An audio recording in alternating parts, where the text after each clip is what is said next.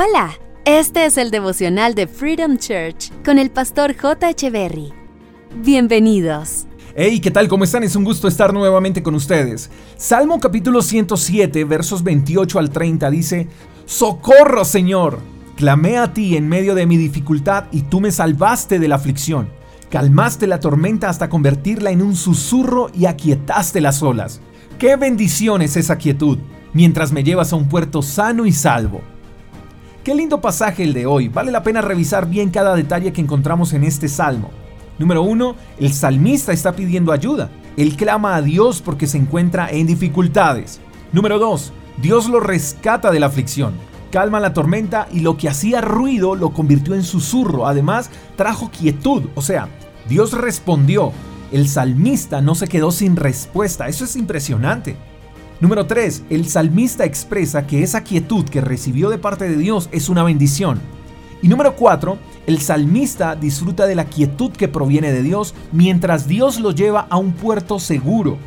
Me llama la atención varias cosas. Número 1. Todos, igual que el salmista, atravesamos por dificultades. Lo curioso es que no todos acuden a Dios por ayuda. Y es por eso que las tormentas los golpea de una manera durísima.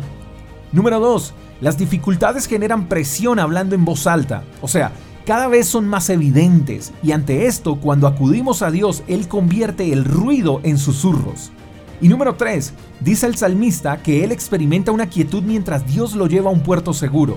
Esto quiere decir que Dios no solo cesa la tormenta, no solo calma las olas, sino que Él no te dejará hasta ponerte en un lugar seguro.